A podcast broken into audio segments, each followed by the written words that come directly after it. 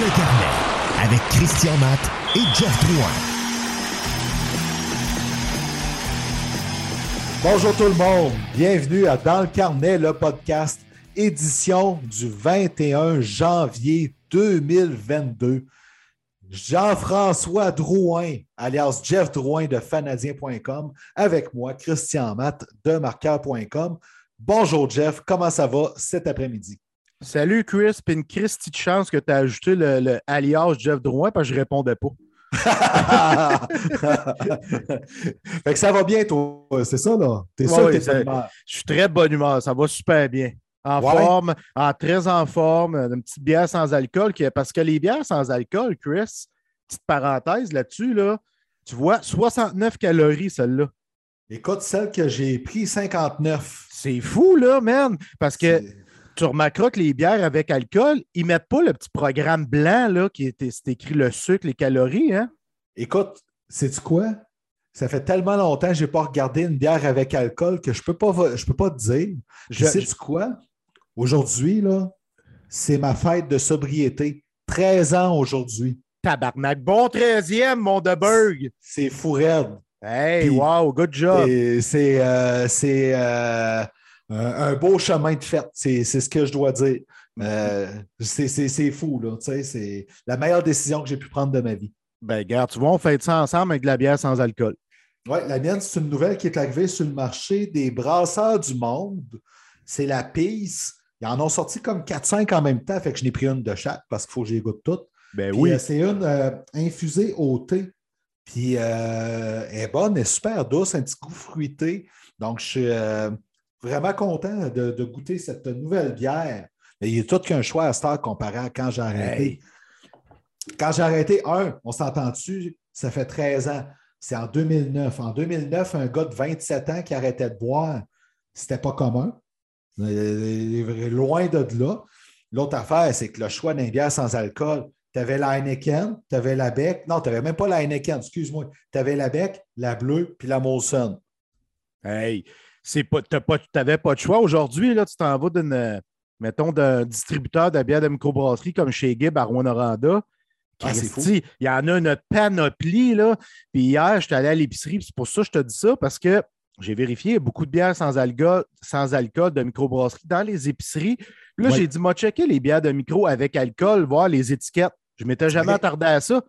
J'ai checké 7-8, là, puis il n'a pas l'étiquette. Là. Fait que, C'est fou, hein? Voici pour la parenthèse du jour. Écoute, fait que on célèbre 13 ans de sobriété. Je suis bon pour un autre 49, 50 ans certain. Minimum. Oh, good job. Parce que c'est ça, je vais vivre vieux. je le dis, là. C'est écrit dans le ciel. je vais essayer de te suivre d'abord. Bonne chance. Mais je te le souhaite.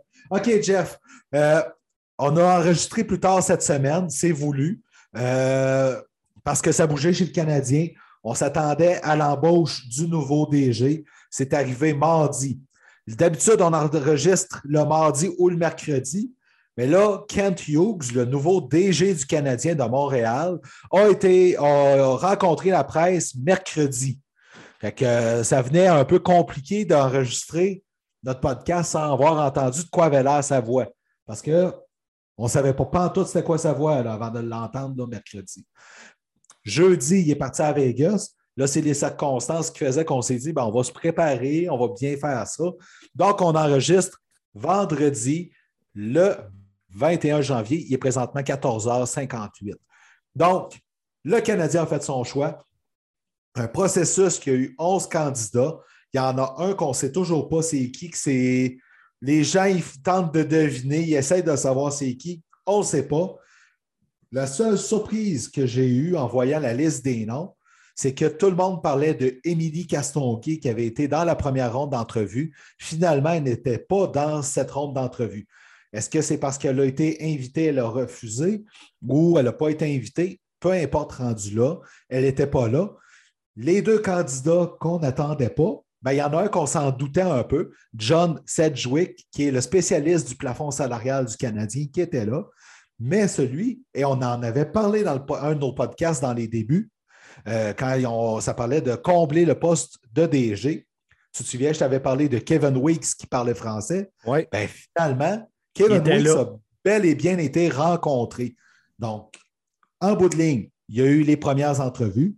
Le top 3 qui est arrivé pour la deuxième ronde, c'est Mathieu Darche, Daniel Brière et finalement Kent Hughes. Kent Hughes a fini la première ronde d'entrevue. Donc, contrairement à ce qui a été véhiculé, il n'y a pas eu un passe-droit comparé à d'autres. Il a vraiment fait la première ronde d'entrevue comme tout le monde. Exactement. Puis un autre nom que je veux qu'on jase un petit peu, c'est Stéphane Quintal. Parce que tu te souviens, au préalable, lui, il a dit le poste de directeur général m'intéresse pas. Moi, c'est plus dans la, chaise, dans la chaise de Jeff Gorton que j'aurais aimé être assis. Il a expliqué sur les ondes du 91 Sport pourquoi il avait accepté de rencontrer le Canadien parce que c'est un fit avec Jeff Gorton, parce que c'est un spécialiste du recrutement et, du développement, alors que Quintal ne l'est pas.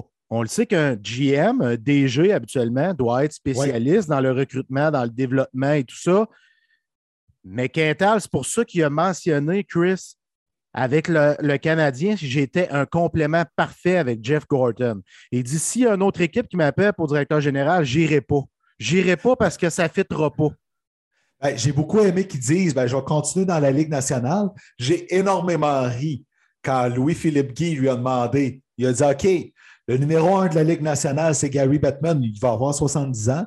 Après ça, c'est Bill Daly. Est-ce que tu es le numéro 3? Est-ce que tu es celui qui va prendre la relève de Gary Bettman? La façon qu'il est parti à rire, je pense que la réponse était clairement non.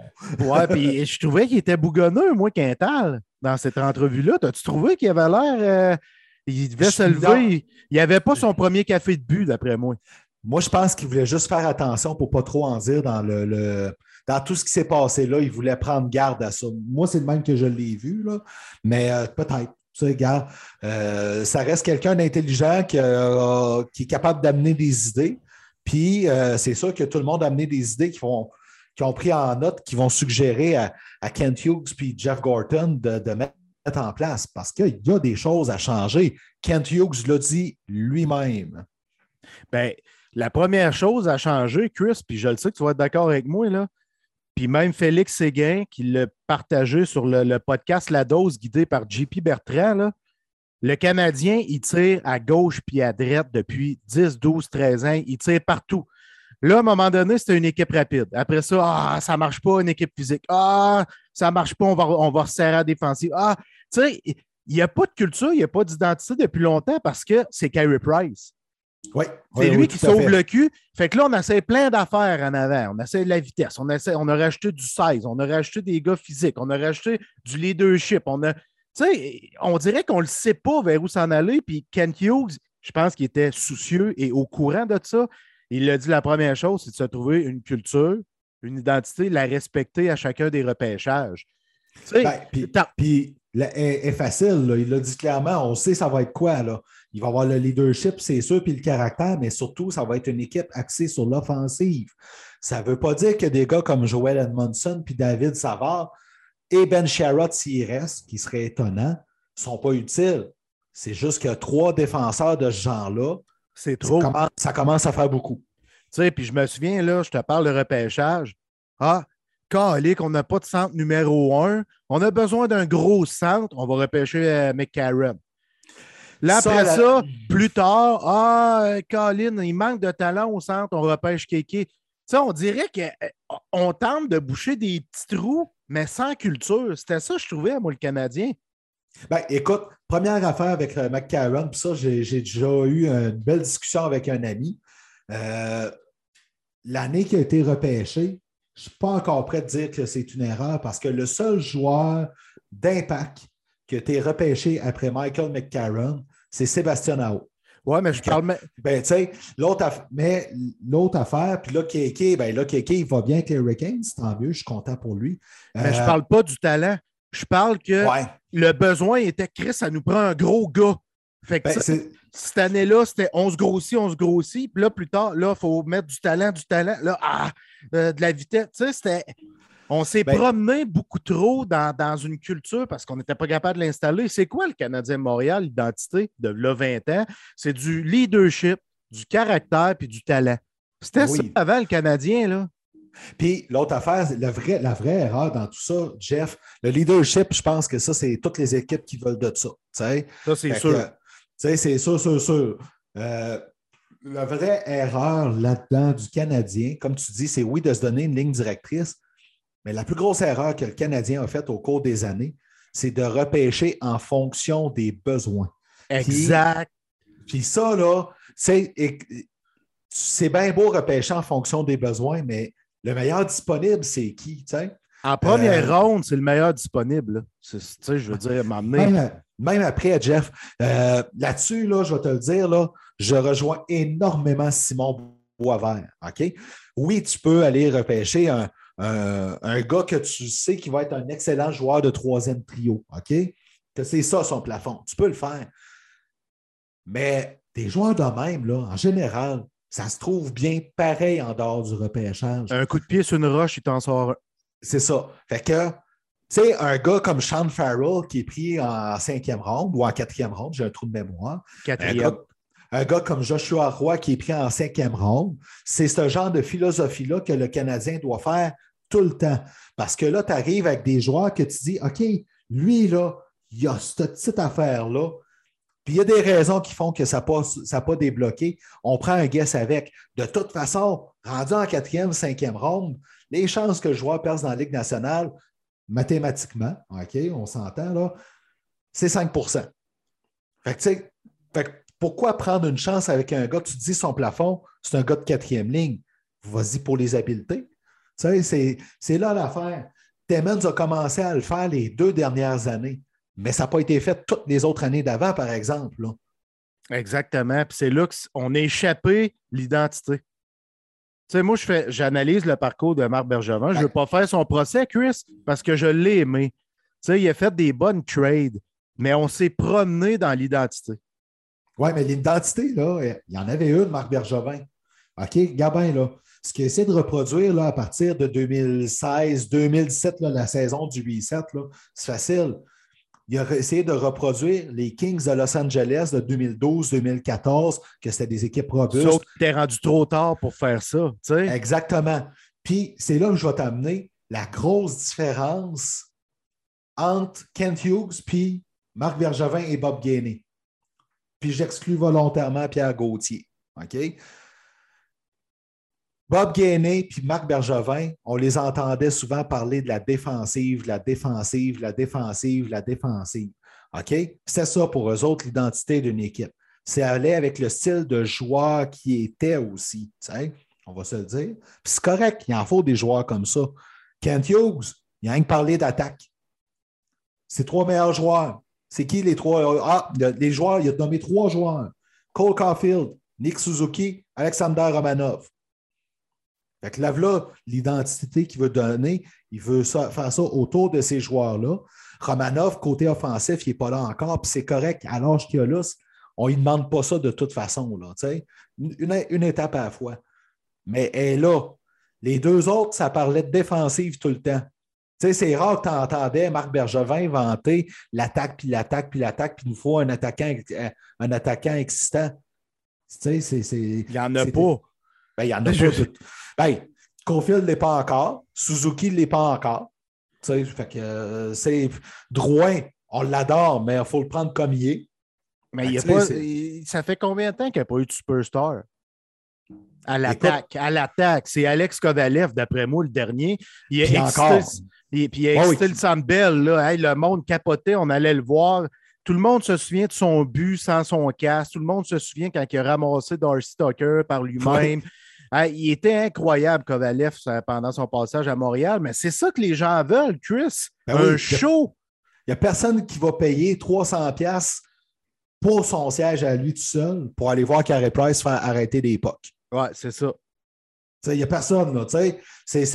C'est pas comme un, corps arrière au football, C'est différent, Fait que euh, j'ai beaucoup aimé ça avec Kent Hughes. Euh, j'aime beaucoup aussi qu'il ait parlé de statistiques avancées, parce que c'est vrai que euh, c'est un département qui est quand même important. Que, il y a des choses, ça, ça prend de l'importance. Euh, ben moi, moi, pour vrai, là, Je l'ai adoré en entrevue, là, le show qu'ils ont fait là, au centre de la glace, là, où il était Ken Hughes, Jeff Gorton, Geoff Molson, puis les journalistes qui étaient dans les gradins. J'ai trouvé ça sharp. Ken Hughes, j'ai trouvé que c'était un homme avec une vision très droit, qui semble être prêt à relever ce gros défi-là. Puis, tu sais, les gens qui s'amusent à dire hein, encore des Anglais, puis des anglophones, je m'excuse, mais Ken Hughes parle mieux le français que Mario Lemieux maintenant. Fait qu'on se calme les nerfs un peu, là. On l'a dit souvent, Martin Brodeur, ça fait 30 ans qu'il est parti du Québec, puis il vient même plus, pratiquement. Mais si c'était lui qui avait été choisi, on aurait tous été contents. Tu sais, Ken Hughes, il est né au Québec, c'est un Québécois, il parle super bien le français, je suis content de ça, mais surtout, c'est une tête de hockey. Là, parce qu'il s'appelle Ken Hughes, ça gosse du monde. Mais René Bourque s'appelle bien René Bourque, puis il ne parle pas un crise de mots français. Là. Euh, Kent Hughes parle mieux français que Bob Gainey n'en parlait, le parlait. Mais lui, ça ne dérangeait pas, c'est un anglophone euh, gainé parce que c'est un ancien capitaine et guerrier du Canadien. Tu sais, deux poids, deux mesures. C'est ridicule, là. Tu sais. Euh, j'ai pas aimé les, réactions des gens autour de ça. Euh, ce que je suis content, par exemple, je vais le dire, les gens étaient déçus en général que Roy n'ait pas été dans la deuxième ronde d'entrevue. On respecte ça. Mais j'ai pas senti de. J'ai pas vu, j'ai pas lu de de, gens qui euh, étaient trop, euh, euh, comment je dirais, fanatiques de roi. C'était OK, bon, ben c'est lui, c'est lui, là, tu sais. Puis ça, ça je t'avoue, j'avais une appréhension là-dessus cette fois-là, comparé à 2012. Mais je pense que Roy, encore là, il a été écouté. Puis c'est sûr qu'il y avait des. puis c'est sûr qu'il y avait des idées qui ont écouté. Mais je continue de croire qu'il est vu par le Canadien comme peut-être, peut-être un coach. Mais tu sais, une chose est sûre, tu n'as pas eu de job en 2012, puis tu ne l'as pas là. Ça veut dire quelque chose, là, tant qu'à moi. Là? Écoute, c'est à voir. Tu sais, je veux dire, euh, comment je pourrais dire ça? Il y, a, tout le temps une équipe qui va finir par le rappeler pour voir pour ça. Que il n'y en a pas d'appel, Chris. Il y a zéro appel. Là, il n'y en a pas comme c'est là. là il ne rencontre même pas les Docs. Mathieu Darche va y rencontrer. Ou c'est peut-être déjà fait pour Darche, là? Les Blackhawks, ça se, jase, ça jasait avec Patrick Roy, puis ça ne me surprendrait pas. Parce que euh, c'est le genre de, personnalité qui peut amener un électrochoc à l'équipe. Mais on va voir. Là, il y a Carl Davidson qui est là par intérim.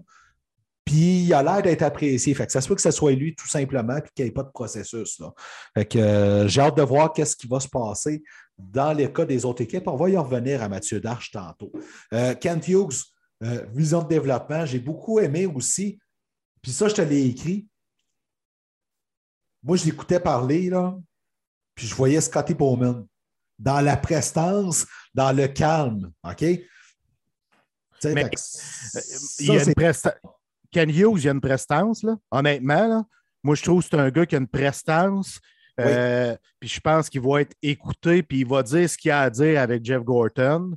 Euh, puis je pense que ces poulains l'ont mentionné, là, que ce soit Patrice Bergeron, Chris Letang ou euh, même Vincent Le Cavalier. Il ne se laisse pas plier ses pieds, Ken. Il est très respectueux, mais il dit ce qu'il a à dire d'une bonne façon. Puis, tu sais, je pense que ça c'est un type de personne qui rentre dans une pièce puis que tu le sens qu'il est là il y a, un aura autour de lui. J'ai été vraiment surpris parce qu'on le connaissait peu, Ken Hughes. je ne viens pas euh, ici au micro faire à croire que je connais Ken Hughes, puis euh, je, savais c'était qui, je savais ce qu'il faisait, je savais que c'était un pro LHJMQ, je savais que euh, Philippe Le Cavalier travaillait avec, mais je ne savais pas vraiment quel type de personnalité c'était. Là, on, on l'a vu, on entend parler, puis moi, jusqu'à présent, le Canadien a fait le bon choix. C'est peut-être pas le choix le plus sexy, entre guillemets, mais c'est le bon choix. Une nasty de tête d'hockey. On ne veut pas quelqu'un de sexy pour ce genre de job-là, on veut quelqu'un de compétent. exact. C'est ça. Le sexy, c'est le coach qui doit l'être. Tu comprends? Tu donner un show euh, devant les médias, puis être succulent. Parce que moi, j'aime bien des gars comme Bob Hartley, Michel Terrien, Patrick Roy, John Tortorella à la rigueur. Ça donne des shows. J'aime ça, moi. Mais écoute, c'est Regarde, Lou Lamoriello, il est-tu sexy? Tu sais, les. hey, tu peux pas avoir de, de, cheveux longs, puis il faut pas que tu aies un numéro plus que 30. Fait que... fait que tu sais, c'est correct là-dessus. Là. Fait que on veut pas quelqu'un de sexy, on veut quelqu'un de compétent qui va bâtir l'équipe avec les autres, qui va. Puis ce qu'il faut dire aussi, c'est que euh, Kent Hughes, c'est pas du recyclage. Puis ça, c'est une autre affaire que j'aime beaucoup aussi. Euh, souvent, il y a des équipes qui vont arriver, là, on, le voit moins ces temps-ci, depuis un an, là, mais euh, OK, bon, ben, on congédie un tel. On va rappeler Peter Chiarelli, là. Je suis sûr qu'il mérite une quatrième chance. OK, on va rappeler un tel. Je suis sûr qu'il a droit à sa chance encore. Tu sais, Kent Hughes, c'est quelqu'un en dehors de la boîte, comme promis. Puis c'est ça que je trouve le fun. C'est que c'est quelqu'un qui a une expérience haute c'est quelqu'un qui a une expérience auprès des joueurs, parce que lui, il est habitué de se faire rappeler à 2 heures du matin, là, puis se dire euh, Mon coach ne me fait pas jouer assez, puis là, faut que tu l'appelles demain matin. Puis il est habitué à ça. c'est là que ça devient intéressant. C'est que c'est vraiment quelqu'un en dehors de la boîte, comme promis. Puis. Puis c'est prometteur. Exact. Puis une autre chose, moi, j'ai remarqué ça, puis tout le monde, je pense qu'il l'a remarqué, là, avec Marc Bergevin, les anciens Canadiens étaient tassés. Bergevin ne voulait pas qu'un ancien Canadien discute avec un Canadien actuel. Ça, je ne suis pas capable.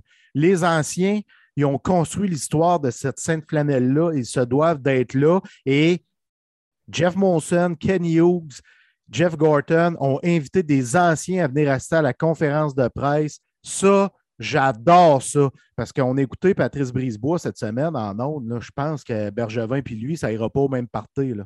hein? Je ne sais pas ce, qui te fait dire ça, mais OK. Euh, moi, j'aurais aimé ça savoir c'était qui les autres anciens Canadiens qui étaient là?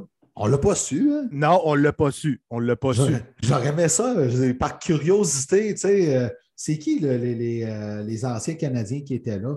Mais c'est pas grave. Tu sais, je veux dire, c'est pas, euh, ça ne change pas grand-chose à, tout ça, mais pareil, tu sais. Euh, Hughes est arrivé. Euh, donc, il a été présenté mercredi. Il a pris un vol vers Vegas le lendemain avec Jeff Gorton pour rejoindre l'équipe. Donc là, le travail commence. On est vendredi. Je suis sûr qu'aujourd'hui, il y a un long souper prévu juste avec Dominique Duchamp, puis après ça avec les, les adjoints. Parce que là, c'est l'autre affaire. Il faut qu'il s'imprègne de toute l'équipe. Contrairement à ce qu'il a dit dans le point de presse, qui dit Ah, je vais commencer par apprendre l'équipe, puis tout ça, tout. C'est à moitié vrai, parce que je suis sûr qu'il a son plan en tête. Il n'est pas embauché sur la base, la de aucun plan, cet homme-là. C'est sûr. Mais euh, le, gros du travail commence, puis ça parle beaucoup de ce qui va se passer avec Dominique Duchamp, entre autres. J'ai hâte de voir la suite des choses dans ce dossier-là. Parce que Ducharme m'a montré beaucoup de bons l'année passée. Je m'excuse que je rate ma bière. L'année passée, pendant le parcours en Syrie, on a vu beaucoup de bons avec Ducharme. OK? Mais cette année, sans Price, sans Weber, sans Edmondson, j'ai remarqué qu'il y avait moins de support de ses joueurs. Ça, c'est une chose. C'est comme s'il avait peur de dire quelque chose à ses joueurs. Tu sais, je veux dire, Mike Hoffman, tu le mets en power play quand il pointe des punitions de paresse parce que tu as peut-être peur de dire, toi, le gros, tu restes assis ici. Là. Mais l'année passée, je pense qu'il y a des messages qui se passaient par Price, Weber et Edmondson, Chris. Puis Perry. Eux m'ont fait Puis Perry, oui, calique, oui, que l'un des plus importants, sinon le plus important. Mais ces quatre-là, ils véhiculaient des messages puis ils aidaient l'entraîneur. Mais là, ça, c'est mon opinion à moi, là, Chris. Là. Je ne dis pas que c'est l'opinion populaire. Là, ces quatre gars-là sont plus là, mais j'ai l'impression que Ducharme est plus timide là, avec ses vétérans parce qu'il y a moins le support, justement, qu'il y avait quand il est arrivé l'année passée. Écoute, oui, c'est normal, c'est un coach recul là-dedans, tu sais. Fait euh, à un moment donné, c'est ça. Il faut qu'il apprenne là-dedans. Mais oui, Duchamp, ça va être quelque chose là, pour les désormais. Euh, il a parlé comme quelqu'un de confiant pour sa job. Hein, euh, puis en tout cas, on l'aurait senti pas mal plus hésitant. C'est un peu un livre ouvert malgré le fait que Duchamp, c'est pas le gars le plus démonstratif. Non, mais il dit ce qu'il a à dire. Ça, j'aime ça. C'est un gars qui est franc. J'y enlèverai jamais ça. Puis moi, je vais te le dire, Duchamp, là, à mon avis, à 95% sûr, l'année prochaine, là, c'est lui qui est derrière le banc. OK? Parce que tout le monde sait par quoi il a passé cette année? T'as-tu déjà vu un coach plus bad lucky que ça avec son équipe? Ça Moi, n'a pas de bon j'ai jamais vu ça. Fait que, tu sais, là, la seule affaire qui pourrait lui nuire, OK, à mon avis, c'est que là, tu as des retours de blessés, OK? Si il n'est pas capable de pousser une équipe plus en santé pour progresser au fil de la saison là-dedans, puis qu'on voit les mêmes performances qu'on avait en novembre, puis en décembre, même en octobre, je veux dire, depuis le début de la saison. Tu sais, des performances éteintes, qu'on voit qu'ils ne sont pas là mentalement, toute la gang, sauf deux, trois, puis tout. Si jamais il n'est pas capable de faire ça, d'après moi, il ne recommence pas l'année prochaine. Si on se aux deux derniers matchs, c'est bien parti. Mais je suis content parce que je pense que Toffoli et Anderson, quand ils sont venus, ils étaient craqués. Ils avaient le désir de changer les choses dans ce vestiaire-là. Puis ils ne sont pas fous, ces gars-là. Là. Ils Mhm. entendent les gens parler, ils voient comment se comporte l'équipe. Eux autres se sont dit Tabarnak, c'est vrai qu'il manque de leadership. Allons nous imposer. Ils ont fait un Mhm. discours d'ailleurs. Anderson et Toffoli, nous autres, on veut rester ici. On veut faire partie de la solution. J'aime ça entendre ça, Chris. Ben Sincèrement, oui. ces deux gars importants, veut, veut pas, au sein de l'équipe, j'aimerais ça qu'on qu'on garde ces vétérans-là pendant qu'on reconstruit avec les jeunes comme Suzuki, Cofield, Romanov et tout ça. là? Ben, écoute, Anderson, présentement, toutes les équipes de la Ligue nationale le voudraient, mais je ne pense pas qu'il est facilement échangeable à cause de son contrat. Il est long, son contrat. Là. Puis c'est correct. Euh, Toffoli, écoute, moi, je le garde. Mais tu sais, mettons que tu te fais offrir un choix de première ronde, puis euh, un, un excellent espoir pour lui. C'est embêtant à maudit, mais il faut que tu les jeunes de vétérans pareil. Moi, je pense, moi, je pense qu'il va rester pareil, mais c'est embêtant. Ça dépend de la direction que le Canadien va Parce prendre que- là-dedans. Tu peux pas rebâtir Chris sans vétéran. Ben non, ça, c'est sûr. Moi, je trouve que c'est complètement illogique parce que je regardais Ottawa. J'adore cette équipe-là, j'adore le bassin de jeunes, mais c'était qui les vétérans qui les a accompagnés pendant deux, trois ans? C'était des Personne. Austin, des Austin Watson. Hey, je m'excuse, là, mais c'est pas un vétéran qui va accompagner tes jeunes. là. Avec tout le Non, respect que j'ai pour lui, là, tu sais, je Ah regardais c'est ça. sûr. Puis euh, on avait signé euh, Dadonov, là, Jenny Dadonov. Là. Ouais, mais ça fait longtemps passé- qu'on sait que c'est pas un leader, ça. Je là. le sais, mais tu sais, on a amené ces vétérans-là. Comment tu veux que ces gars-là aident les jeunes quand ce pas des leaders? Fait que c'est pour ça que moi, je me dis, on a des bons leaders. On parle aussi d'Anderson, Toffoli, Cherrott, on va l'oublier, mais mettons Edmondson, il revient. On a là des bons. Gardez-en deux, trois au lieu d'aller en signer puis les, les, les amener quand ils ne connaissent pas l'environnement puis Montréal. Euh, Savard, David Savard. David aussi. Savard aussi. David Savard. Ça, là, je trouve ça important là-dessus. Euh, J'ai hâte de voir au cours des prochains jours parce que là, tous les vétérans seront posés la question à savoir euh, comment, sais, c'est- comment ils voient ça, la suite toute. Euh, à cette heure qu'on a entendu Tyler Toffoli puis euh, Josh Anderson. S'il y en a qui dérogent un tant soit peu de la ligne qui ont dit qu'ils veulent rester puis que écalé que la machine va repartir pour euh, la les rumeurs avec ces joueurs-là. Tu sais, un Jeff Petrie, là, s'il se fait poser la question, là, puis qui est juste un minimum vague, là, c'est- out. c'est c'est out, là, tu sais, c'est clair, clair, clair, là.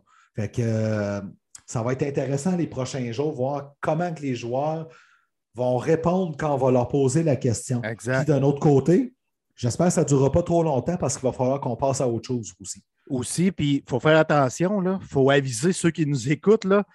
C'est pas parce que Jeff Gorton et Ken Hughes sont là et sont extraordinaires que là, le club va changer en un mois. Là. Hey, hey, Deux ans, deux ans. Laissez le placer les choses, repêchage. Tu peux pas arriver et échanger euh, Petrie, Cherrott, puis euh, c'est trois, quatre, cinq joueurs là, euh, dans, les prochaines semaines. Là. Wow, wow! Ben, écoute, tu peux, ben, mais il y en a certains que tu vas échanger à perte. Puis il y en a que tu sûr. vas échanger, puis il y en a que peu importe le temps que tu vas attendre, tu vas les échanger à perte pareil. Fait que euh, ça, c'est c'est là, là. Tu sais, là, là tu es rendu dans un, un jeu de gambling de Paris. Parce que tu arrives, puis là, tu te dis, OK, c'est ça ma meilleure offre? J'attends-tu au cas où? Parce qu'à un moment donné, l'offre, elle peut s'enlever aussi, là. Ouais. c'est ça le jeu de la négociation là-dedans, là. Euh, Côté, on a eu plusieurs bonnes nouvelles cette semaine. Paul Byron devrait recommencer à jouer très bientôt. Il y a eu le retour de Tyler Toffoli. Il y a eu le retour de Josh Anderson. Mais, mais, le Canadien a perdu Jake Allen pour deux mois. Ça ouvre la porte à Samuel Montembeau, large, plus large gueule. Une, pas énorme, une énorme porte-grange. C'est pas Samuel? C'est Samuel Montembeau, oui. Non, c'est Dikimbi Motambo.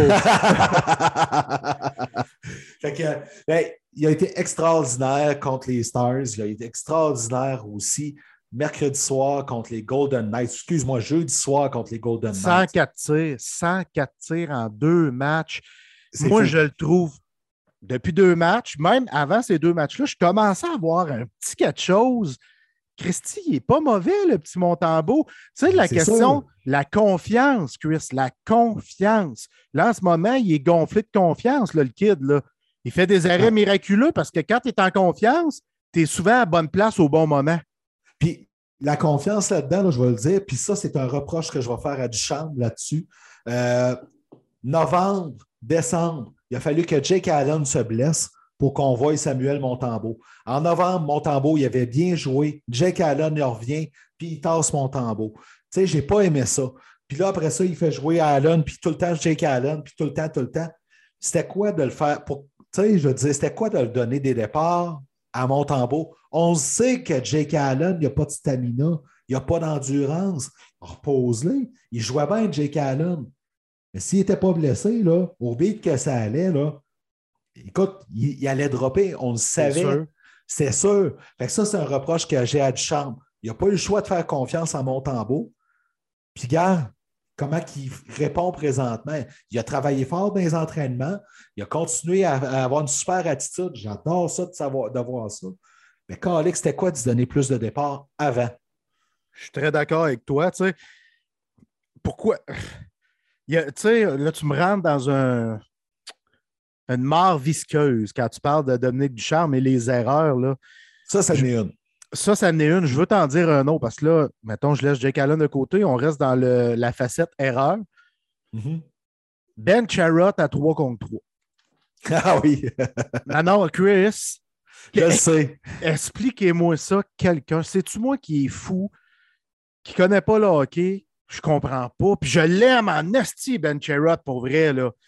Mais c'est un, stay-at-home de defenseman, premièrement. C'est un Romanov et Wideman qui sont assis sur le banc et qui regardent ça aller. Oui. Tu sais, ben, j'aurais mis, pas. J'aurais mis trois attaquants tant qu'à ça. Ben, calique. Mais écoute, en passant, euh, oui, tu es peut-être fou, mais pas là-dessus. euh, fait que euh, pas compris celle-là non plus. Quand j'ai vu ça, puis je regardais le match, puis là, je me disais, Colin, qu'est-ce qui se passe? Tu sais, qu'est-ce qui va se passer? Puis c'est ça. Tu sais, beau revirement à la ligne bleue, puis écoute, j'ai à suivre là-dessus. mais c'est sûr que je ne pense pas que ça change grand-chose dans l'évaluation du monde parce que tout le monde sait que ce n'est pas un défenseur fait pour cette situation de jeu-là aussi. Puis Ben Sharrott, une équipe qui va aller le chercher, c'est pour les séries, puis tu n'en as pas de 3 contre 3 dans les séries. pour moi, ça, c'est le bout qui me rassure. Mais en effet, euh, je n'ai pas compris ce bout-là pareil. Il euh, faut qu'il gère mieux pour être sûr de, de, quand même de le placer dans des conditions gagnantes. Je suis d'accord avec toi.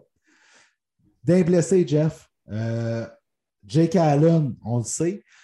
Euh, mardi, Chantal Maccabé a étourdi complètement ses anciens collègues avec un bilan de santé qui était tellement. Écoute, ce qui a fait dire à Jonathan Bernier du Journal de Montréal, j'ai pas eu le temps de tout noter tellement j'ai été pris par surprise.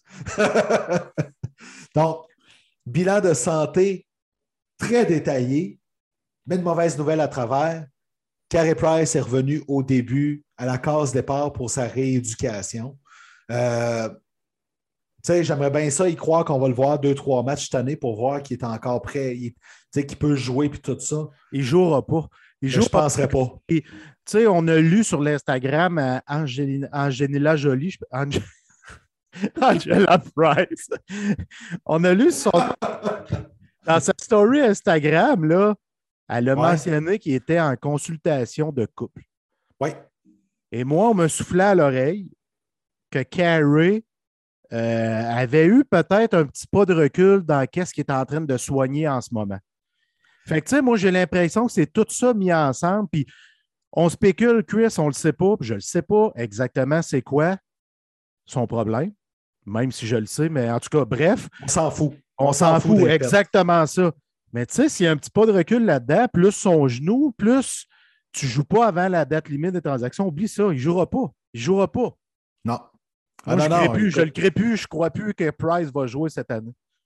Écoute, Jeff Monson l'a bien dit dans un sens en disant que euh, le plus important pour Carey, c'était qu'il retrouve sa santé, puis qu'il soit bien, puis quand il va revenir, il va être bien. Euh, sauf que Monson a quand même refusé de se mouiller à dire est-ce que Carey va finir sa carrière à Montréal? Et ça, c'était un élément marquant de la conférence de presse qu'on a très peu parlé. Non. C'est vrai. Hmm. Moi, je, pense, tu sais, écoute, on verra, mais je pense que ça va dépendre de lui. C'est lui qui va ben, décider. Regarde, j'hésite à répondre à. Je ne sais pas quoi répondre à ça. Je pense que je pense que il n'a pas participé aux, Jeux olympiques. Fait que c'est une médaille d'or en moins. lui, il va se focaliser sur la Coupe Stanley. Fait qu'il n'aura pas le choix de partir. Écoute, je. Tu sais, Jeff, à un moment donné, si c'est une. Euh, Gabin, je ne sais plus de qui j'ai entendu ça cette semaine, mais il y, a, y en a-tu enduré de la pression, ce gars-là? Épouvantable. Épouvantable. 14 ans de haute pression. Là. Peut-être qu'il est rendu à une étape qu'il va aller chercher sa Coupe Stanley, mais dans un environnement comme Frederick Anderson avec les Hurricanes. Ça serait pas surprenant que ce soit ça, là. Pour vrai, là. Rendu là, fais-les. Fais-les rendu là. Pour tout ce qu'il a donné à l'équipe, pareil, il faut l'exaucer là-dessus. Il ne faut pas négliger ce qu'il a fait avec le Canadien de Montréal, Chris, parce que c'est la personne qui a eu le plus de pression dans, dans, dans les 15 dernières années au sein au sein de cette équipe-là, c'est ah épouvantable. Ah oui, c'est fou là, tu sais. Puis c'est correct. Euh, par exemple, là-dedans, ce que ça veut dire aussi, c'est que ça a été mal géré parce que l'équipe a été trop construite autour de lui. Exactement ça. Ce qui a augmenté la pression, ça, c'est sans équivoque. Là. Tu sais, tu... Puis on le voit de plus en plus, Chris, dans le hockey d'aujourd'hui, tu ne peux pas te permettre de construire autour de ton gardien. Il faut que tu construis autour d'une culture. Moi, c'est. Tu sais, je regarde tu sais, Vasilevski, il est bon en tabarnak, là. C'est pas mal ben le meilleur. Mais tu avais Stemkos qui était là, tu as Kucherov qui est là. Tu sais, tu es entouré, puis tu n'es pas tout seul, là. Price, il était tout seul, là. Avant l'arrivée de Weber, là, il était tout seul. Puis l'autre affaire, puis ça, tu le sais, je te l'ai déjà dit souvent. Moi, dans ma philosophie personnelle, j'ai toujours, toujours pensé que quand tu bâtis une équipe, tu finis par le gardien il y a combien de gardiens ordinaires qui ont gagné la Coupe Stanley, puis il y en a combien d'extraordinaires qui n'ont pas gagné la Coupe Stanley? Tu sais, à un moment donné, là, je dire, Chris Osgood, là, euh, il Chris Osgood, là, c'était pas un grand gardien, ce gars-là. Très ordinaire, très ordinaire, mais il y avait un Christy Club à avant de lui. Exactement. Fait qu'il avait bâti autour de, de, de l'équipe de certains éléments, puis ont ajouté le reste autour tu peux gagner la coupe avec un gardien extraordinaire. La preuve, le Lightning, ça fait deux ans qu'il le fait. Sauf que si tu pars du gardien, moi, j'ai jamais, jamais, j'ai jamais cru à ça. Ça se fait plus non plus. Puis tu le vois, là, des, gardiens, des choix premier tour, gardiens de but, il n'y en a plus, ou presque plus. Là. Euh, il y en a un de temps à autre, mais tu n'as plus ça d'un top 5, un goaler qui sort. Là. Puis pas juste ça, là. en bout de ligne, là, la dernière équipe de mémoire qui avait un plan de match autour de son gardien uniquement, qui s'est rendu loin en, série, c'est les Sabres de Buffalo en 99 contre les Stars de Dallas. Avec un chèque, ça, je suis d'accord. Mais mis à part ça, Chris, là, tu sais, analyse chaque équipe qui gagne la coupe. Tu as tout le temps, mettons, tu as un Ovechkin, tu as un Stamkos, tu as un Crosby. Moi, c'est ce pion-là que ça prend. Ça prend, si tu pars avec ça, c'est avec ça que tu pars. Tout à fait, tout à fait d'accord avec toi là-dessus. Là. c'est une mission, puis c'est une grosse mission qui prend du temps. Est-ce que, ça va, est que ça va devenir Nick Suzuki? Je ne suis pas sûr, mais il en fait partie, ça, c'est sûr. Ouais, puis. Jeff?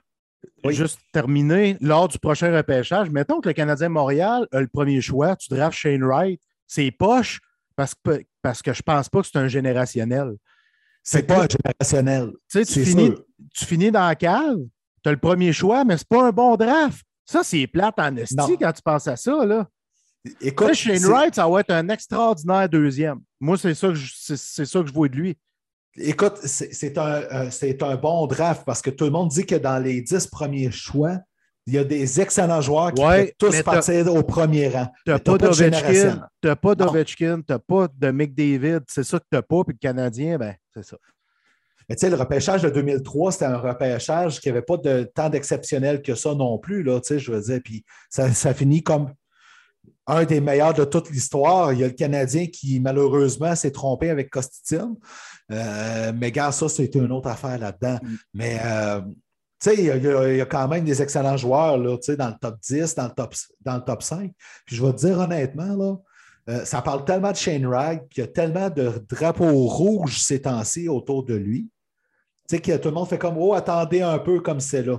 OK? J'ai hâte de voir la deuxième moitié de saison. Mais j'en suis à me dire, si le Canadien n'avait pas le premier choix, là, au total, cette année, là, c'est pas grave. L'année prochaine, par exemple, s'il pouvait l'avoir, ça serait écœurant. ben oui, là, tu l'aurais, ton générationnel. Exactement. Cette année, je pense que même si c'est Shane Wright qui part en premier, le Canadien repêcherait quatrième, puis ils vont avoir un excellent joueur. La preuve, on en a parlé la semaine passée, L'année de Nico Ishian, deuxième. C'était qui le deuxième? Nolan Patrick. On s'en rappelle avec Ron hey. Troisième, Miro Escanen. Il est-tu bon, Escanen? Puis après ça, c'est qui qui est parti? Un certain euh, Fait que c'est ça. Fait que cette année, ça ressemble à être un repêchage de ce genre-là. Puis des, des générationnels, Chris, au deuxième tour, tel Nikita Kucherov, là, ça, tu vois ça rarement anti petit pépère écart. Écoute, rendu là, on ne sait jamais, mais quand tu réussis à le faire, ben écoute, tu le gardes précieusement.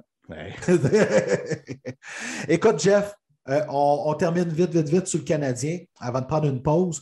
Euh, donc, avant notre prochain podcast, le Canadien a deux matchs. C'est des matchs qui vont être des beaux tests comme les deux derniers contre les Stars et contre euh, les Golden Knights. Euh, ça a très mal été contre les Coyotes de l'Arizona.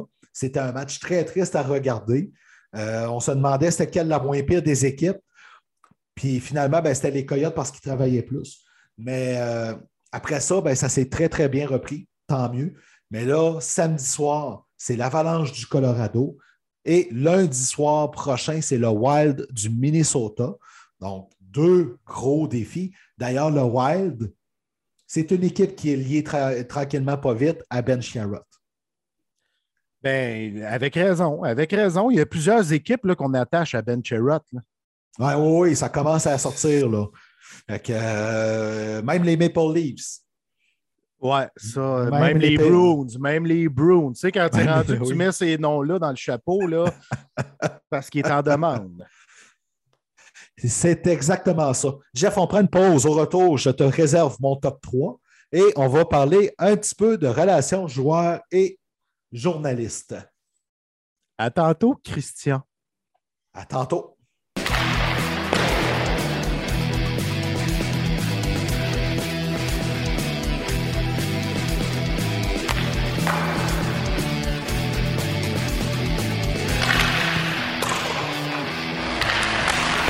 le carnet avec Christian Matt et Jeff Drouin.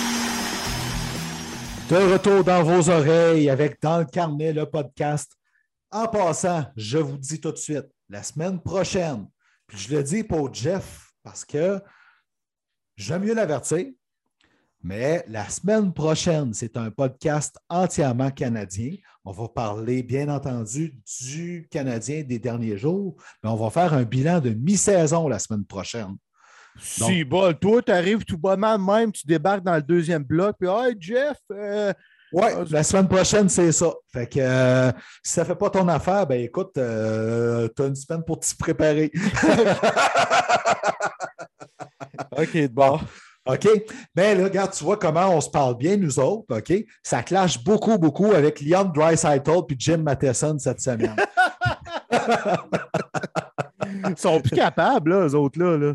Ben écoute, à Edmonton, le feu est plus que pris dans la cabane. On en parle à tous les semaines.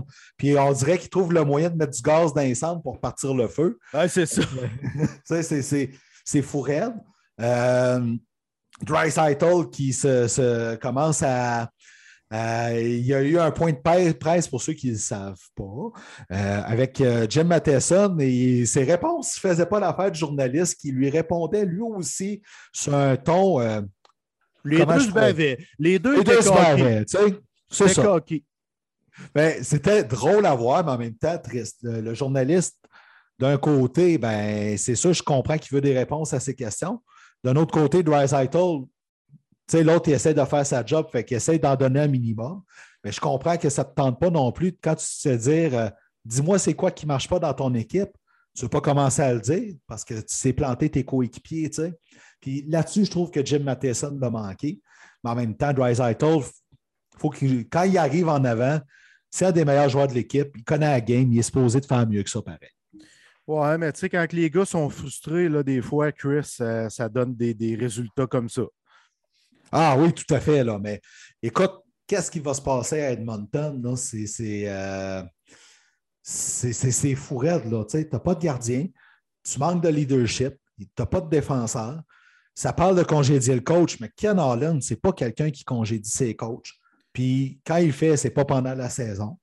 Fait que, euh, il veut pas, il veut encore trouver la solution dans son vestiaire qui a 17 semaines. Euh, c'est drôle, là, mais je trouve que c'est rendu un méchant show à regarder de loin. On se dit, Colin, tu à Montréal, des fois, on regarde là, puis on se dit, Colin, ça va pas bien, tout ça. Mais on n'a pas de roman savon comme ça, au moins présentement. Tu sais c'est très, très ordinaire ce qui se passe en ce moment chez les Oilers, pour vrai. Là.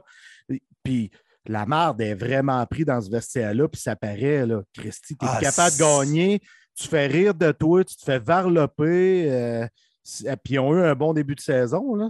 Ils ont eu un excellent début de saison. Ça l'a flanché rapidement. Là, puis il y a quelque chose qui ne marche pas. Il y a quelque chose depuis 3, 4, 5 ans qui ne marche pas là-bas. Là. Ça n'a pas ben, de sens. Là, on amène Ken Allen parce qu'on se dit qu'il est bon pour construire, il a gagné avec les Red Wings. On va amener un bâtisseur. Dave Tippett, il est reconnu pour un bon coach. Il est bon, Dave Tippett, mais là, il est pogné avec quoi? De, la marre des mains? Ben, écoute, moi, là, Ken Allen, là, je vais te le dire, c'est vrai qu'il est bon, il a déjà gagné. Mais t'en remarques-tu que les Red Wings, ça a commencé à baisser à partir du moment que Ken Allen a perdu Jim Neal comme adjoint au DG? Oui, exact à un moment donné, je pense qu'il ne faut pas chercher trop loin dans ce cas-ci. Euh, on est aussi bon que les gens qui nous entourent dans plusieurs choses dans la vie. Puis ça, c'est dans le, autant dans le personnel que le professionnel, puis tout le reste. Euh, dans ce cas-ci, ça devient flagrant. Là. Euh, parce que si Jim Neal avait été autour de Ken Allen, je suis pas mal sûr que la défensive serait meilleure avec les Hallers présentement. Tu sais, mais gars, à suivre. Mais tu sais, tu es, en train de me dire, es en train de me dire qu'à Edmonton, Ken n'est pas bien entouré. ou, ou il ne s'est pas bien entouré. Ouais, ouais. Tu sais, il y, a là, il y a ça aussi. La preuve, tu sais, Jeff Gorton, la première chose qu'il a dit dans son point de presse quand il est arrivé, c'est Je veux quelqu'un de complémentaire à moi. Ça, c'est du leadership. C'est quelqu'un qui reconnaît qu'il ne peut pas tout faire. Exact. Euh, visiblement, Ken Allen, si ce n'est pas ça le problème, ben écoute, faut qu'il le trouve ailleurs. Mais j'ai le feeling que c'est ça le problème dans ce cas-ci. OK? Les Flyers aussi, deux fois en 40 matchs, la moitié de ta saison, tu as des séquences de 10 matchs sans victoire. Euh, ça aussi, ça commence à faire dur à Philadelphie. pas sûr que Mike Yeo va rester, il va se faire enlever l'étiquette par intérêt. Encore une fois, c'est un ménage qu'on va faire derrière le banc Philadelphie. C'est triste, mais c'est comme ça. Parce qu'il y a des mauvaises décisions qui ont été prises par Ron Extall et ses, prédécesseurs. Oui, je pense que ça suit. Oui, exact. Je pense que ça suit tout ça, là, Chris. Fait que l'équipe, ça va mal. La marde est poignée fan. Le leadership semble complètement absent au sein de cette équipe-là. Puis moi, je suis un grand respectueux et un grand défenseur de, Claude Giroux. Je l'aime beaucoup, ce joueur-là. Puis il a montré beaucoup de leadership jadis. Puis là, on dirait, pouf, ça a tout disparu, ça. Écoute, puis là, ça commence à parler à l'échanger. D'ailleurs, donc Claude Giroux, ça parle de l'échanger de plus en plus. Et là, une des équipes que ça parle, c'est entre autres l'Avalanche du Colorado. L'Avalanche qui a besoin absolument de renforts à l'attaque, qui veulent aller chercher des renforts à l'attaque pour le Colorado. Semble-t-il que Chuck Fletcher aurait demandé en premier Alex Newhook, puis il s'est fait dire Tu veux-tu rire de moi? Il a descendu à Tyson Jones, il, semble. Donc, à suivre l'avalanche de ce côté-là. L'avalanche qui ne perd plus. Là. Ils ont eu un mauvais début de saison, mais après ça, tout le monde est en feu dans cette équipe-là. Ben, il y a, des gens qui disent que les deux meilleurs joueurs au monde sont au Colorado. McCarr et McKinnon. Tu sais, je veux dire, c'est parmi les dix meilleurs, on va s'entendre. Ce qu'ils font en ce moment, c'est complètement dément. Ce qu'ils font en ce moment, c'est fourrettes, sont excitants. Puis ça, c'est des leaders parce qu'ils rendent leurs coéquipiers meilleurs. Tout à fait. ils sont jeunes, mais c'est des leaders. Moi, ça, j'aime ça. C'est excitant les regarder jouer. Mais ils ont, ils ont, un grand capitaine, Gabriel Landeskog. Pour moi, c'est un grand capitaine, puis ça paraît, ça paraît en ce moment. Puis, ce qui paraît aussi énormément, il faut le dire, quelle saison de Nazem Kadri. Ah, il est, il est incroyable. Ce ne sera pas au match des étoiles, mais moi, je trouve que ce joueur-là est le parfait deuxième centre. Puis Chris, je te l'ai dit souvent, une équipe gagnante, puis c'est Guy Boucher qui le dit, puis je le répète parce que je suis d'accord avec lui. Tu as besoin d'un premier centre, tu as besoin d'un deuxième centre, tu as besoin d'un top four solide, tu as besoin d'un bon gardien. Eux autres, ils ont les deux premiers centres, McKinnon et euh, Kadri. Le top four défensif, ben, c'est quand même assez solide, mm-hmm. je crois. Il manque le goaler. Il manque le goaler pour les séries. Il manque peut-être un goaler, mais garde, euh, l'équipe est tellement dominante offensivement que peut-être qu'ils n'auront pas besoin de goaler. Là. Écoute, l'idéal, c'est sûr que s'ils peuvent avoir une amélioration sur Darcy Comper ou euh, Pavel Francouz, c'est sûr que c'est l'idéal. Mais ça revient à ce que je te disais tantôt, l'avalanche est construite sur autre chose que le gardien. Et combien de gardiens ordinaires, quoique Comper, je ne suis pas encore prêt à le dire ordinaire, mais pareil, combien de, gardiens ordinaires ont gagné la Coupe à cause qu'il y avait une bonne équipe devant eux? Chris Osgood! Chris Osgood, meilleur exemple. Mais tu sais, euh, Comper peut faire la job. Le problème, lui, c'est de rester en santé et c'est là le point d'interrogation. Hey, avant que je te passe avec mon top 3 de la semaine, est-ce que le match des étoiles doit être un match de participation ou un match des étoiles? Là, tu veux rentrer, euh, tu veux relancer ton chum McKinnon? Ben, oui. Il était outré parce que Cadry n'a pas été invité. Mais c'est vrai pareil. Il n'y a pas tort. Il n'y a pas tort, mais. Si tu n'envoies pas un joueur du Canadien de Montréal alors que c'est un de tes gros marchés de hockey. Exactement ça. Tu sais, c'est ce côté-là qu'il faut regarder. Je comprends que McKinnon était émotif dans ses propos, puis c'est vrai que Kadri connaît une grande saison, mais je pense que c'est important d'inviter un, membre de chacune des équipes. C'est 32 équipes qui font partie de la Ligue nationale. C'est un match des étoiles qui regroupe les 32 équipes, si on veut, d'une façon de parler. Ouais. Même s'il y a des joueurs qui ont des mauvaises saisons, là, mettons Suzuki, là, on s'attendait à plus offensivement, mais il en demeure pas moins qui c'est un excellent joueur pareil, tu comprends? Là? Mm-hmm. Tout à fait. Moi, c'est ce que je ferais là-dessus. Pour vrai, J'aime leur formule qu'il y a présentement pour les mini-matchs en tant que tel. OK? Je trouve que c'est la moins pire. Oui, c'est la moins pire. Oui, je suis d'accord avec toi. Il y a plus de compétition un petit peu. Mais euh, une affaire qui serait le fun, ce serait qu'ils décident d'élargir le concours d'habileté à d'autres joueurs qui sont là que pour le concours d'habileté. Là, tu aurais de quoi d'intéressant. OK? Fait que là, ça serait le fun. Euh, tu sais, fait que, on, en faisant ça, tu sais, imagine, le mettons, là, le meilleur exemple. Qui a le plus gros tir de la Ligue nationale présentement? Hmm, Zedeno Chara. T'aimerais-tu ça revoir Chara juste pour ce concours-là? Oui. Juste pour ce concours-là, oui. Fait que c'est ça.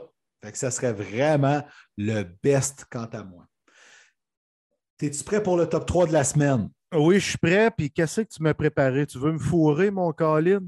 Pas du tout. Je vais le faire tout le temps quand tu vas, tu vas arrêter de m'en parler. Euh, alors, Jeff, c'est quoi, je veux ton top 3 des meilleurs duos que tu as vu jouer? Et là, hein? là, ça creuse dans la mémoire. Je l'aime. Je l'aime. mon premier, mon coup de cœur, OK? Paul Caria et Temu Selane. Ça, c'était incroyable. Ce duo-là, ces deux-là, c'était du bonbon à voir. C'était, ça a tellement été des grands joueurs ensemble que c'est difficile de les écarter pour moi. Mario Lemieux, Yaromir Yaguer, mon deuxième. C'était phénoménal. Tu sais, ça, là, c'était incroyable de les voir jouer. OK? Euh, c'était tellement dominant, ces deux-là, que dans le temps, ben, c'était assez d'avoir juste ces deux-là pour gagner la Coupe. Tu sais, on s'entend? Et finalement, je vais y aller avec ma mention honorable. OK? J'aime beaucoup le, duo McDavid-Dreisaitl aujourd'hui. J'aime beaucoup le duo Bergeron-Marchand parce que ah ça fait longtemps qu'ils jouent ensemble. Mais, écoute, puis là, je n'ai pas le choix, je vais tricher sur mon propre concept. Mais Eric Lindros avec John Leclerc puis Michael Renberg, c'était-tu quelque chose à voir jouer la Legion of Doom? Hein? Fait que, écoute, ça là, c'était assez incroyable de le voir jouer cette ligne-là. Il s'arrivait sur la glace. C'est tout juste, écoute, tout le monde rapetissait 6 pouces. Minimum. 7-8 pouces. Ah, minimum. Fait que euh, voilà. Alors, je t'écoute. Bon, ben, mon numéro 3, c'est le duo Lindros-Leclerc. Oui, Michael Renberg était là et tout ça. Puis je l'ai écrit, je te l'ai montré à l'écran. Là. Oui. Que j'ai, pendant que tu me posais la question, j'ai écrit mes choix. Là. moi, je suis un grand fan d'Eric Lindros, fait que euh, c'est ça. Ensuite, mon deuxième, ben, tu vas dire, hein, Jeff, tu prêches ta paroisse. OK, ben. Ovechkin puis euh, Backstrom, c'est sûr. Exactement. Ils ont gagné une coupe ensemble. Ça fait 12-13 ans qu'ils jouent ensemble. Les deux, c'est des Hall of Famers. Ils ont, ils ont tous les records chez les Caps à leur deux. Bon. Et mon premier, c'est Yaga le mieux pour moi. Ça n'a pas d'égal, Yaga le mieux, parce que premièrement, je pense, en tout cas, moi, pour moi, Chris, là, c'est les deux meilleurs joueurs de l'histoire de la Ligue nationale de hockey. Tu sais, pour moi, là, personnellement, mon goût à moi, parce qu'Yaga, c'est un Chris de cheval. Écoute. Ça n'a pas de bon sens. Là. Il joue au hockey, là, puis il fait partie des, des cinq meilleurs marqueurs de l'histoire de la Ligue. Puis il est parti pendant quelques années, soit du temps passant, jouant en KHL pour revenir dans la Ligue nationale. C'est tout un cheval, Yaga. Fait que ce premier duo-là, tu ne peux pas l'enlever de là jamais. Et je continue de croire, je l'ai déjà dit, et je m'assume, que Mario Lemieux en santé aurait facilement à côté Wayne Gretzky. C'est sûr, sûr, sûr, sûr, très d'accord. Le talent brut de Lemieux Gretzky, je m'excuse, ça ne se compare même pas. C'est fort ce que je te dis là. là. Ben, Gretzky, c'était pas le plus rapide, c'était pas le plus fort, c'était pas le plus grand marqueur. Oui, je le sais, il y a eu 194 buts, mais dans ce temps-là, il en, ça en chiait des points, là, mais c'était, pas un grand sniper. Là. le mieux, il était fort physiquement, il patinait, c'était un marqueur, c'était tout. Là. Oui, alors ah c'était fou. Là. En fait, Mario Lemieux est reconnu comme un joueur qui euh, n'avait pas de faiblesse à travailler. Zéro. C'est épouvantable. Épouvantable. Vite fait, Jeff, ils sont chauds, ils sont froids. On commence par ils sont froids. OK, je me plonge chez Ivan Provorov. Mon, il est très froid, très, très froid. Quatre games, aucun point, moins six, le pire dans la dernière semaine. pour un temps de jeu de 26 minutes 11. C'est, il, est, il est bon Provorov, là, mais ça n'a pas bien été la semaine dernière, tout comme son équipe. Ben, écoute, on reste dans la même équipe pour Ils sont froids. Moi, c'est Keith Handel. J'ai hésité. J'ai ben, hésité. en fait, Keith Handel, la seule raison pourquoi il est encore dans l'alignement des Flyers, c'est qu'il n'y a personne qui veut être le coach qui va le mettre de côté puis briser sa séquence d'hommes de fer de la Ligue nationale avec pas loin bientôt de 1000 matchs consécutifs joués sans être blessé. C'est la seule raison qui fait qu'il est encore là, malheureusement. J'ai du respect pour le joueur, mais c'est qu'est-ce qui se passe avec lui. Ils sont chauds. Je t'écoute, mon Jeff. Timo Maillère. J'ai pas le choix de le nommer. Il a scoré 5 buts dans une game. C'était quand la dernière fois qu'on a vu ça, 5 buts dans une game? En 2018. Ça fait quand même un long moment. Puis, tu sais, s'il vu une passe en trois games plus quatre, il est vraiment devenu le leader de cette équipe-là chez les Charles de San Jose. Puis tu le sais, toi puis moi, on l'aime, Timo. Ben oui, ben oui. Il est chaud, Roman aussi. On parle énormément de Kel McCarr comme défenseur, mais Roman aussi, de la façon qu'il joue, de la façon qu'il transporte les prédateurs de Nashville sur ses épaules comme capitaine, c'est quelque chose. Et il va être considéré pour Norris. Je ne pense pas qu'il gagne, mais il mériterait un deuxième Norris de la façon qu'il joue. Quel défenseur incroyable. Puis c'était qui, lui, Chris, donc son mentor? C'était un certain Shea Weber. Merci beaucoup. C'était pas piqué sous Ben. Non, Christy, non, non, non, non, non. on arrête cela cette semaine, Jeff. Donc, je te rappelle, Jeff, la semaine prochaine, on fait un bulletin de mi-saison du Canadien de Montréal. Donc, ça va te forcer à te préparer un peu. Je vais t'envoyer des questions en lien avec ça aussi. On va avoir du fun avec ça la semaine prochaine.